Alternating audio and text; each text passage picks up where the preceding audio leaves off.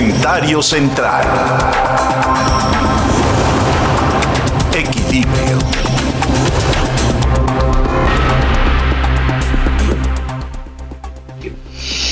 Bueno, fíjense que el, presidente desde ayer ha venido llevando un discurso dentro de su mañanera que está orientado a tratar de hacer un análisis de cómo está la economía de México en este momento. Dice el día de ayer el presidente que en otros tiempos prevalecía la corrupción y que por lo mismo no había desarrollo. En parte tiene razón, claro que la corrupción ha prevalecido en México a lo largo de la historia del país. Y el desarrollo en México ha sido relativo. Ha habido tiempos en el México posmoderno que tuvimos desarrollo. Cuando el, el, desarrollo estabilizador de la posguerra, México creció a tasas del 6%. Se aprovechó el auge económico luego de la Segunda Guerra Mundial, México creció. Después empezó a bajar el crecimiento allá por yo creo que así la puntita final del auge fue con, con Díaz Ordaz, cuando los Juegos Olímpicos, y después vino una especie de estancamiento con la docena trágica, así se le llamaba, a los dos gobiernos, ¿no? el de Echeverría y el de López Portillo. López Portillo trató de repuntar, vino la estatización de la banca y con ello el, proceso económico falló ante la falla también de los precios del petróleo a nivel internacional. Fueron, digamos, macroeventos, ¿no? Después viene un periodo, digamos, de transición, en donde, digamos, le podría llamar un periodo gris, con Miguel de la Magris. Y después viene Carlos Salinas de Gortari, viene el TLC, viene otra vez una especie de intento de auge. Y el, el auge fue basado en un andamio que no tenía una cimentación. Termina el gobierno de Salinas y ¡tum! quiebra México quiebra México. O sea, el error de diciembre del 94 fue una quiebra. Viene Cedillo, trata de recuperar la economía y empezamos, después de la bajada de la economía en el 95, a empezar a crecer y deja la economía en términos razonables, digamos decorosos, para cuando termina su administración en el 2000.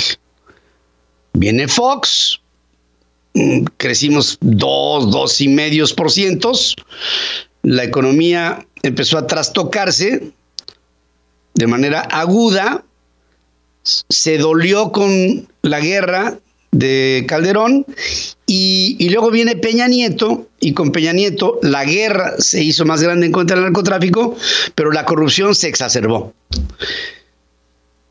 Viene este hombre, Andrés Manuel López Obrador, y dice, bueno, si todo, el principio se lo vendió al pueblo. Si todo está mal, cambiemos todo. Y entonces hagamos la cuarta transformación. Hoy el presidente ostenta que el país va bien, que la gente vive mejor, que ha habido mejoras en el salario mínimo, que hay más universidades, que hay más infraestructura, que hay más bienestar, no así Producto Interno Bruto, que hay y hoy lo dijo en la, en, la mañanera, que por luchar en contra de la corrupción se han ahorrado un billón de pesos, o sea, un millón de millones. Lo acaba de decir hace un ratito. Y yo llego a la reflexión, ¿cómo se puede decir tanta pena? Tan, en tan pocos años. ¿no? El presidente empezó con un año recesivo, 2019, un año tremendamente recesivo en el 2020, entre él, que es un, es un virus, y el COVID, que es otro.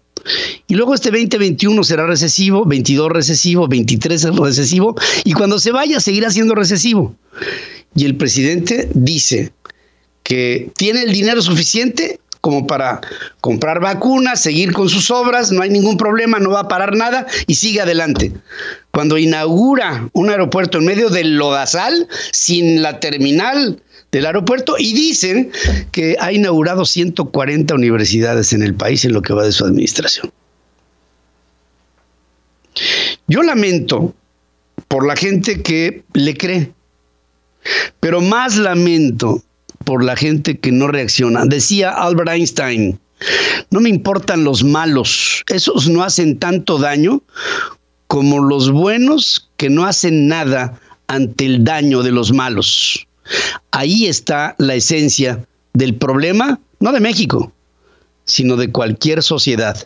Hoy México está infectado por el COVID, pero también estamos infectados de indolencia. Para que tengas el dato. En Central FM, Equilibrio. Hay, avances científicos que verdaderamente fascinan y para que tengas el dato les voy a contar. Fíjense, los antiguos jeroglíficos egipcios durante siglos fueron un misterio hasta que pudieron empezar a traducirse con base comparativa que daba la piedra de Rosetta, sobre la que trabajó el historiador francés Jean-François Champollion. Él fue el, papá de, de la traducción de este tipo de de jeroglíficos. Actualmente investigadores del Instituto Tecnológico de Massachusetts desarrollaron un algoritmo capaz de descifrar lenguas antiguas sin tener conocimiento previo de estas y relacionar el hallazgo con otras lenguas perdidas. Hacen en el algoritmo correlaciones porque finalmente las lenguas son la, la historia de la evolución de las mismas. Dentro de 300 años, el español que hablen nuestros, nuestros parientes futuros ya no va a ser el que estamos ahorita. Es más, ni nos van a entender. Eh, así, el algoritmo segmenta y entiende palabras y busca correlaciones probables en otros sistemas conocidos, lo que ha permitido, por ejemplo, descifrar una lengua que es la lengua ugártica, que se hablaba en Siria aproximadamente en el año 2000 antes de Cristo. Para que tengas el dato, esta manera de descifrar a la lengua ugártica no vino por lo que hizo Champollion, que fue ver ideograma por ideograma, jeroglífico por jeroglífico, sino que toma una serie y a través de correlaciones la traduce sin tener que hacer el esfuerzo de identificar una por una. Para que tengas, es increíble, qué bar, precioso el pensamiento humano. Para que tengas el dato, Simon eh, Leipold Lutz Janke y Karina Klein de la Universidad de Zurich realizan investigaciones sobre las peculiaridades de cerebros humanos en el caso de músicos que pueden identificar una nota sin tener otras como referencia. Es decir, pi. Entonces, yo no puedo decir pi si no digo pi, pi, pi. Entonces ya, si tengo varias notas, refiero a la que escuché. Pero hay gente que pueden ser músicos o no músicos, que pueden captar una nota sin tener que tener una referencia. Y esto, a través de músicos examinados, hacen ver que tienen conexiones de la materia blanca en el cerebro más fuertes que las que o no son músicos, no tienen por qué serlo, ¿no? Pero digamos que no tienen este talento natural en el cerebro, en lo que se llama la región auditiva en los lóbulos que intervienen en este proceso de alto nivel. Destacan que han sido pocos los músicos que han tenido la habilidad de identificar una nota que suena sin puntos de referencia, sin puntos de comparación, algo que en su momento pudo hacer Wolfgang Amadeus Mozart, por ejemplo. ¿Y saben ustedes quién refería puntos de, de tonalidades sin referencia? Michael Jackson. Michael Jackson tenía esa partícula. Él decía, oh no, it doesn't sound right. Has to be B. Y entonces el cuate corregía a sus músicos. Y claro, no tuve la oportunidad de conocer a Michael Jackson, ni tampoco a Mozart, pero, pero sí me doy cuenta que obviamente eran seres tocados a través de un cerebro privilegiado, para que tengas el dato. Para que tengas el dato, Ravi Koparapú, investigador del Centro Goddard de Vuelos Espaciales de la NASA, realiza un estudio para encontrar, fíjense qué interesante, alternativas de vida extraterrestre avanzadas por la contaminación atmosférica que pudieran tener sus planetas. Ahí te voy. Concretamente lo que se busca es la presencia de dióxido de nitrógeno en atmósferas partiendo del caso terrestre, en donde la sustancia se produce mediante la combustión de formas fósiles de energía. Dice que en la parte baja de la atmósfera, que es más o menos hasta unos 15 kilómetros de altitud, el dióxido de nitrógeno procedente de actividades humanas hace predominar sobre otro tipo de componentes fuentes naturales como volcanes o relámpagos, el, el dióxido de nitrógeno podría ser un indicativo de que en ese planeta está pasando algo. Entonces, como más o menos se han detectado unos 4000 exoplanetas hasta el día de hoy. ¿Se acuerdan cuando era Mercurio, Venus, Tierra, Marte, Júpiter, Saturno, Urano, Neptuno y Plutón? Bueno, pues ahora si volviera yo a la escuela, pues tendría que aprenderme cuatro mil nombres de planetas. Y si me tardo, pues cinco mil y así. Pero entonces, como no hay forma de detectar uno por uno en función de sus características exoplaneta, o sea, de, lo que es el exoplaneta portal, eh, como tal, porque no hay forma de mandar sondas a todos lados, lo que sí se puede es analizar el espectro de la atmósfera que le rodea para ver si hay este contenido de nitrógeno que podría indicar, ojo, ese lugar pudiera tener la presencia de gente como nosotros que ha pasado por una etapa industrial y entonces tiene máquinas de combustión y así. Ahora, este, esto es determinante. No, es relativo, pero finalmente es un recurso para que tengas el dato. Hablemos de capital a capital. Con Pedro Biaggi.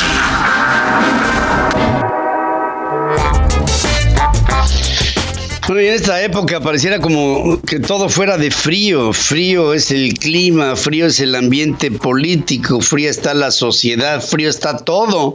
Y en esta frialdad en la capital de la política de Estados Unidos, que también hace un frío muy particular, el señor Pedro Biaggi, que este sí emana calor y emana buena vibra y emana, está encendido el tío.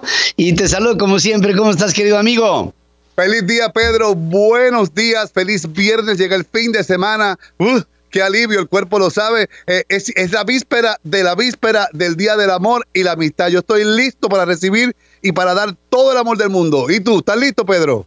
Estoy puesto, estoy dispuesto y, además con, fíjate, eh, no sé si te has dado cuenta que eh, el día de ayer hubo una ocupación superior en, en restaurantes porque no quieren festejarlo el mero día, sino que quieren ir adelantando y gradualmente irse presentando pues para festejar, ¿no?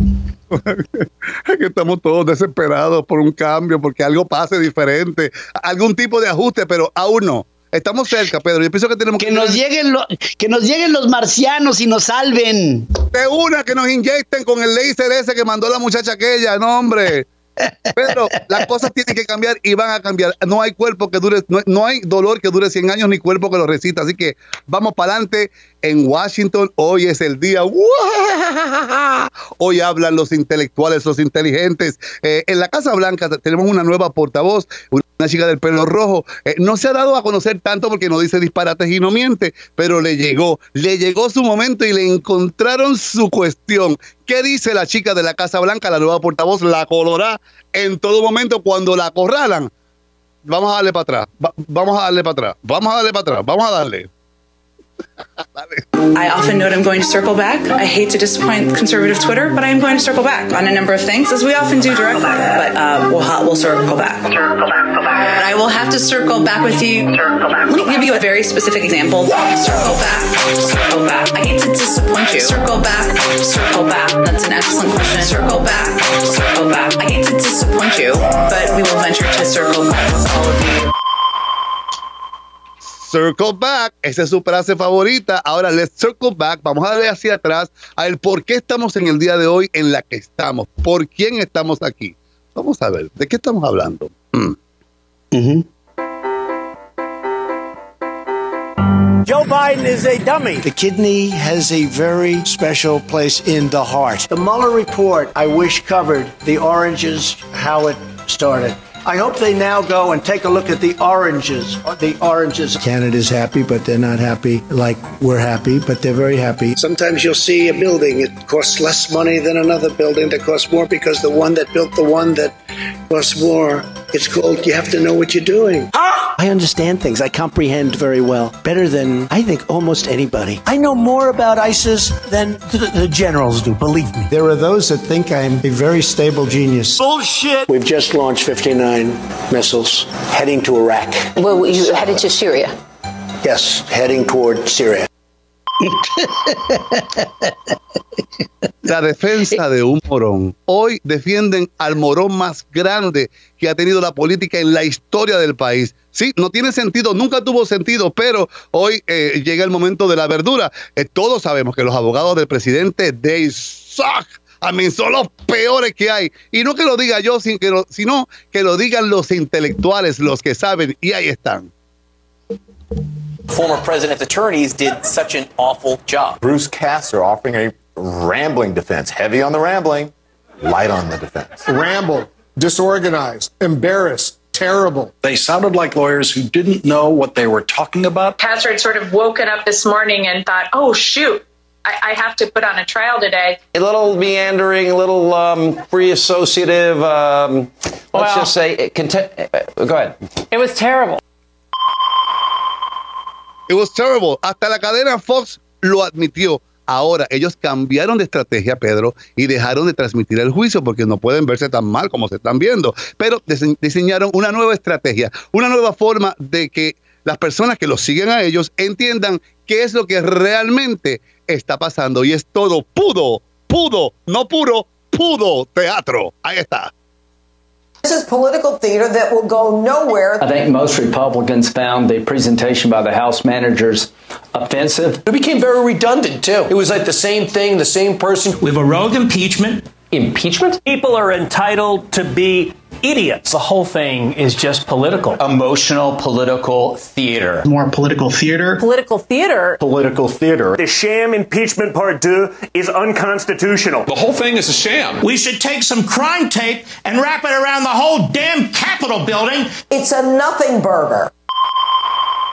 It's a nothing burger, it's a Whopper, it's a Whopper, it's a Big Mac. O sea, eh, realmente teatro, puro teatro. La Lupe, sí, puro teatro, realmente puro teatro. Teatro es esto. Vamos a hablar de, si vamos a hablar de teatro, vamos a hablar las cosas como son. Yo amo el teatro y no creo que esto es ningún tipo de teatro. Esto es la mera realidad. Vamos al teatro, vamos a hablar de lo que ellos hablan. ¿Qué, ¿Cuál es el teatro? Ahí está.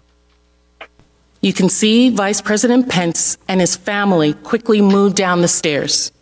The Vice President turns around briefly as he's headed down. Pues sí. Teatro. Cuando el vicepresidente de los Estados Unidos tuvo que salir literalmente corriendo porque venían a matarlo. ¿Eso es teatro, Pedro? ¿O vamos al teatro de una testigo estrella ahora en el juicio? Teatro, veamos.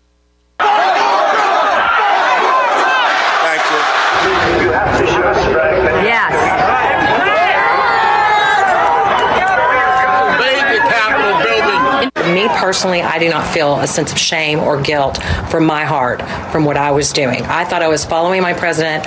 I thought I was following what we were called to do. There, He asked us to fly there. He asked us to be there. So I was doing what he asked us to do. If it comes down to war, guess what? I'm going to be there. We're all going to be up here and we're going to be breaking those windows.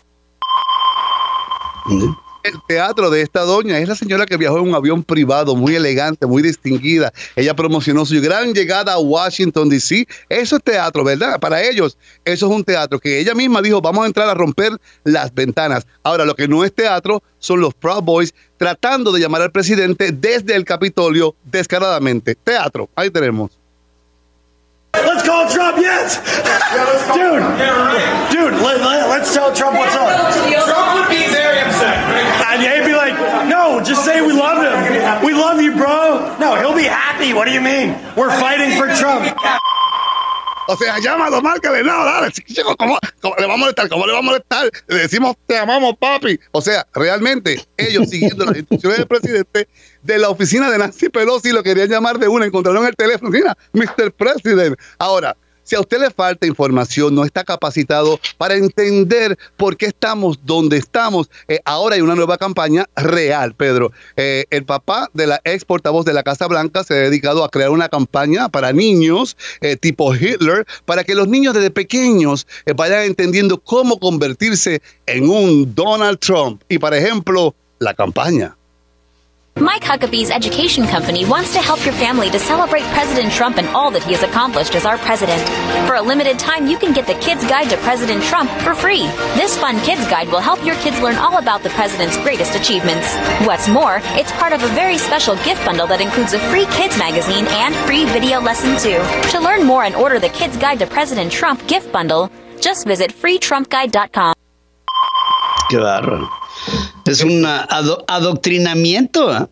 No es una broma, yo pensé que era un chiste, yo pensé que eran tantas cosas que hay un meme o algo, pero eso es de verdad. Eso lo patrocina este caballero, el, el Huckabee, y, y la intención es que los niños desde pequeños entiendan en cómo convertirse en cabecemapo. Eso es increíble, Pedro, que, la, que, que- que esté pasando, pero esa es la realidad en la que vive este país. También, última noticia, The Boss. El más grande de todos, un ícono, un monumento nacional. Le conocemos como The Boss, es Bruce Springsteen. Vamos a ver las imágenes para que conectemos con quién estoy, de quién estoy hablando.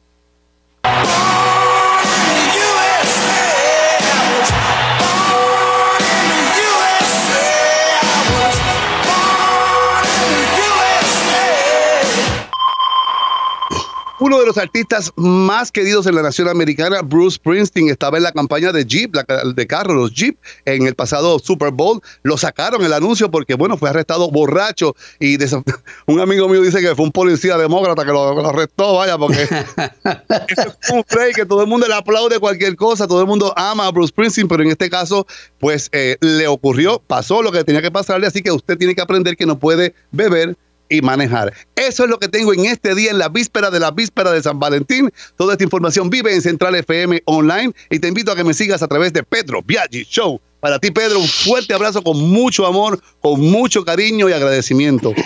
No, hermano, estamos, este, ¿cómo está tu corazón en los prolegómenos del día de San Valentín?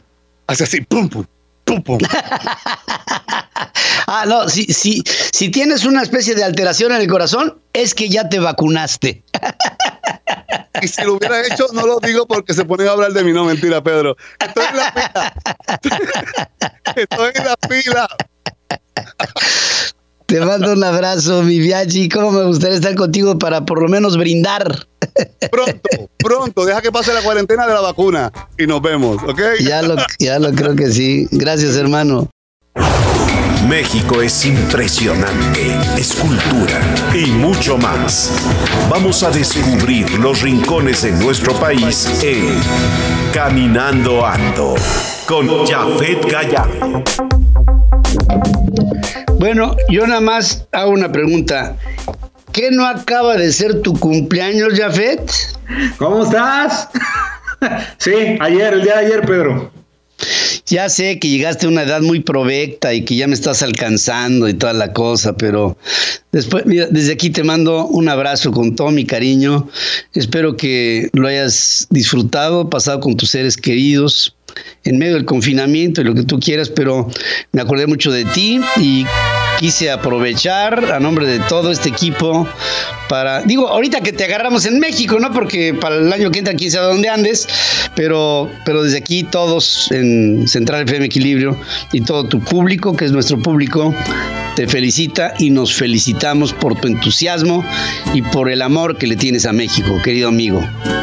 Muchas gracias, Pedro. Yo recibo esa felicitación de todo el equipo porque aparte saben que los quiero mucho. Perdón la campanita de la basura.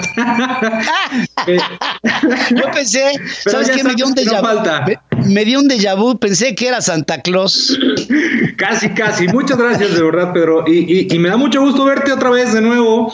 Eh, recibo ese abrazo. Ya tendremos tiempo. Y sí, lo festejé aquí en casita. Lo festejé cuidándome mucho, cuidando a mis seres queridos. Y, y pues con, con muchas ganas de, de pronto, pronto regresar ya. Ya a esos viajes que, que, tanto nos esperan. Así que, pues mientras eso pasa, Pedro, yo con mucho gusto, eh, pues les comparto los rincones de México. Hablabas hace un momento de la estación hermana, de cómo nos estamos expandiendo. Hasta Chihuahua les mando un fuerte abrazo. Krill, qué bonito. Ya hablaremos en alguna ocasión de Krill, allá en Chihuahua. Pero hoy vamos a hablar de un orquidiario, un orquidiario que está en el municipio de Escárcega, en, en Campeche que es muy bonito porque aparte Escárcega es un centro de, comunicación muy importante ya en Campeche, está en el centro del estado y, ese em, paso seguro sí o sí para, por ejemplo, ir a Calakmul, ir a ciertas comunidades, ir al centro de Campeche desde el sureste mexicano. Entonces, el día de hoy les quiero hablar de este orquidiario que se encuentra en el Centro de Investigación y Transparencia de Tecnología Forestal El Tormento. Para mí fue un tormento estar ahí, y no porque realmente la palabra lo fuera, sino porque em, es un lugar específicamente para caminar, para senderismo, para aquellas personas que les encanta perderse en la selva, perderse en la naturaleza y encontrarse con todo tipo de plantas, animales, eh, rocas, eh, árboles, porque realmente son 1.400 hectáreas en este, en este lugar. De esas 1.400 hectáreas hay muchísimas eh, opciones de observación, de avistamientos, avistamientos, perdón. Entre ellas, lo primordial es una, un orquidiario. Este orquidiario están trabajando muchísimo para conservar, em, tienen actualmente aproximadamente 50 especies de orquídeas. Algunas son eh, epífitas, significa que crecen en, los árboles, en los troncos de los árboles o en otros vegetales, otras son terrestres. También cuentan eh, con 24 especies de árboles forestales. Es decir, este lugar es para aquellos, no solamente turistas, sino también científicos, sino también para dueños de hectáreas ahí mismo en el estado de Campeche, porque aquí es prueba y error, verifican eh, a lo mejor que elementos ayudan al crecimiento de los árboles, cómo los pueden cuidar, cómo pueden eh, mejorar, mejorar su calidad. Hay cedros, hay caoba, hay jobo, hay jovillo, hay diferentes árboles, pero lo que más me llamó la atención es la enorme torre de observación que tienen en este lugar. Son 50 metros que tienes que subir. Este lugar lo tienen para dos cosas.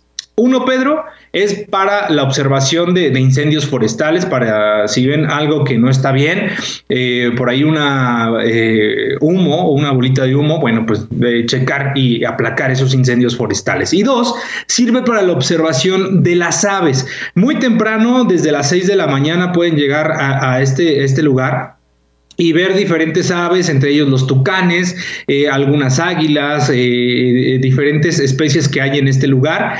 Y de verdad que es un, un, espacio que te llena de tranquilidad. De verdad no sabes que cuando estás en este tipo de lugares, cierras los ojos y te dedicas solamente a escuchar los ruidos de la selva, híjole, aparte de que te da miedo, porque de pronto te sale algún mono aullador y están muy cerca de esa torre y te aullan casi casi en el oído, también te da un, ejemplo de lo enorme que es la diversidad de nuestro país, la flora, la fauna, los insectos. Eh, hay, hay, una villa de, hormigas eh, enorme y lo que me gusta de este lugar es que justo los caminos, los senderos, eh, las veredas las hacen respetando absolutamente por ejemplo, el paso de las hormigas, para, para eh, pues no, no sacudirlas o no quitarles el sendero que por años ellos tienen en este lugar.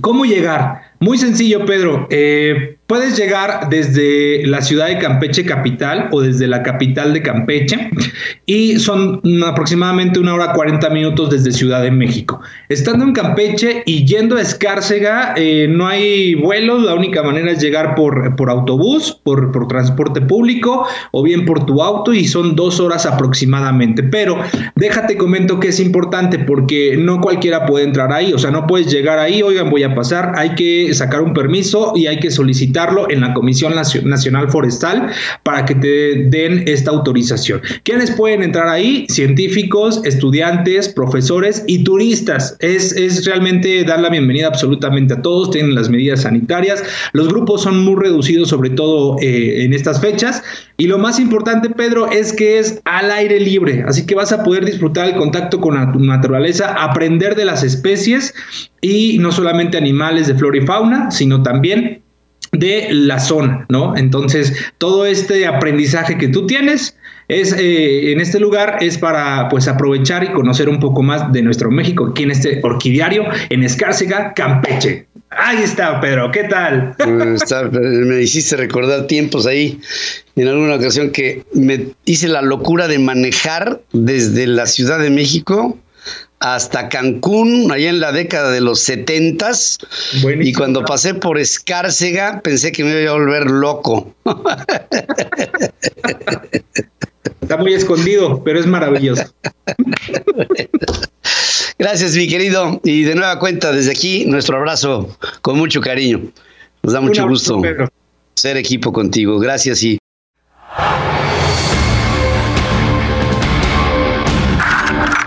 La humanidad también sueña en colectivo. Hablemos de cine con Ricardo Colorado. Por supuesto que hay buenas películas para ver. Este fin de semana es muy sabroso hablar con Ricardo. Y, y algo que nos tiene preocupados que son las cadenas de, de, cinematógrafos, de, de, las salas de exhibición de las películas que están pasando por una crisis, por supuesto. Y Cinemex ya trae problemas con algunos bancos, ha tenido que cerrar. Y bueno, de esto nos platica mi querido Grandotototote, a quien saludo como con mucho entusiasmo allá, no sé cómo anda el frío por Chihuahua, pero me imagino. Ahí viene Pedro, ahí viene el frío, pero aquí lo agarramos, lo cachamos y le apapachamos con calor humano para que se vaya. Oye, Pedro, te extrañamos. ¿Dónde andabas, Pedro? Andando muy perdido. ¿Eh? No andaba yo, no andaba yo muerto, andaba de parranda. Pues sí, porque ya lo estábamos repartiendo ahí el programa, hicimos un grupito de WhatsApp y dijimos a ver cómo nos va a tocar la programación, ya no está Pedro. Invitamos a Adores, a Branif, ya estábamos ahí repartiendo, Pedro, pero bueno, qué bueno que llegaste, te abrazo. Este, como tú bien lo dijiste, Pedro, es viernes de cine. Hay noticias, fíjate, Cinemex es esta empresa mexicana que se ha dedicado durante muchos años al desarrollo y operación de complejos múltiples, Pedro, con el tema de la exhibición, y surgió allá por 1993 su primera sala fue en la Ciudad de México, en Pabellón Altavista, y esta idea surge de manos de dos jovencitos de aquella época, ¿verdad? Los mexicanos Miguel Ángel Dávila y Adolfo Fischlitz. Este, este, curiosamente, Pedro, era un proyecto para su maestría en la Universidad de Harvard, el cual eh, buscaba reinventar el concepto de la proyección de películas en México.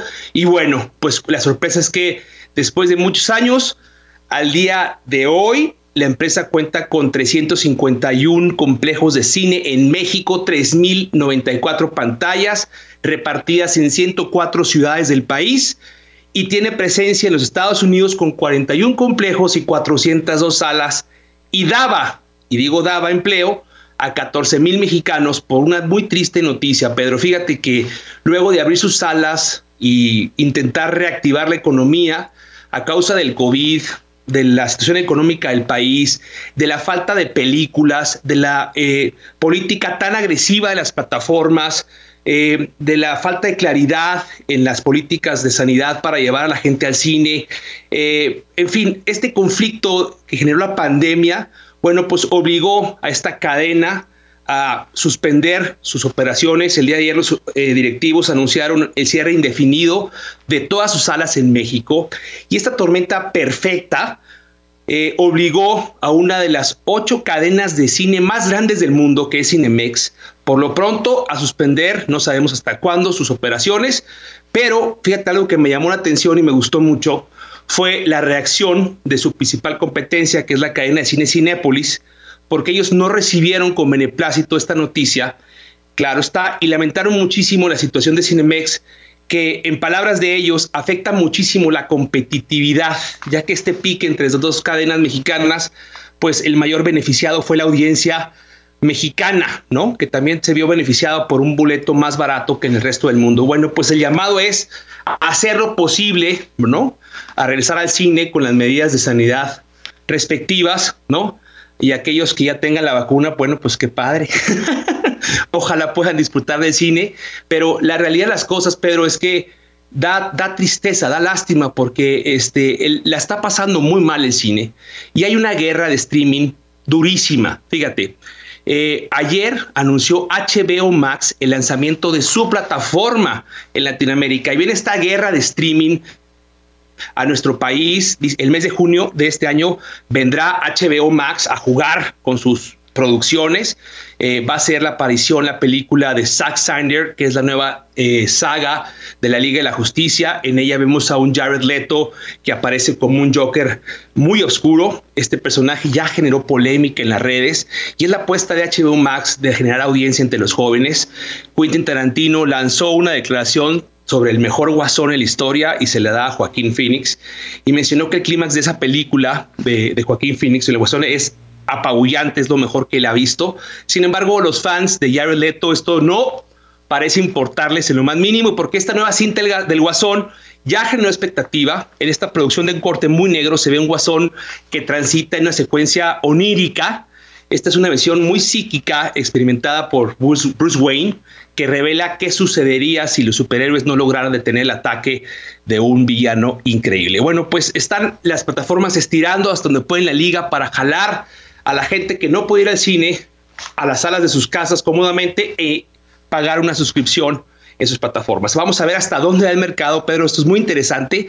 En el Inter, este martes se dio a conocer cuáles son las producciones finalistas o semifinalistas en las ternas para la próxima entrega de los premios de la Academia y entre las categorías eh, contempladas en el listado para recibir la mejor película internacional está la cinta mexicana ya no estoy aquí. Este es del director Fernando Frías, al cual esperamos para que nos platique de esta cinta.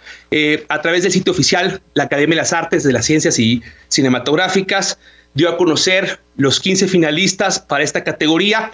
Y ahí, Pedro, quiero que la gente que me escucha ponga en el radar tres cintas que voy a recomendar. Hay tres cintas que ya pueden buscar en plataformas o en las redes o en diferentes lugares en Internet apunten el nombre. La primera es una cinta francesa que lleva por nombre Two of Us, eh, dos de nosotros. Hay una cinta danesa que se llama Another Round, otro round, y hay una cinta guatemalteca, lo cual, fíjate que esto es una muy buena noticia, Pedro, porque ya está el cine latinoamericano gestándose. Esta obra que empezó en México está, este tsunami, digamos, de, creadores, de historias, de producciones, está llegando a, Centro y Sudamérica, lo cual es una muy buena noticia. Hay un guatemalteco eh, que hace una película increíble, se llama Jairo Bustamante. La, la, película lleva por nombre La Llorona y este es un film que reflexiona sobre las heridas del conflicto vivido en Guatemala durante la década de 1980 y reclama la verdad para los crímenes de guerra civil eh, está espléndidamente hecha, estuvo también nominada a los Globos de Oro y sin duda es una cinta que tenemos en el radar eh, porque este es lo que entendemos como un cine de autor. Es una película que tiene su sello, su marca, su impronta y promete entretener. Pedro, hasta aquí mis recomendaciones, Pedro. Gracias, querido amigo. Ahí me dejas una tarea muy buena y este fin de semana la abordaré con entusiasmo. Te mando un abrazo grandote. Otro fuerte para ti, jefe. Gracias, hermano.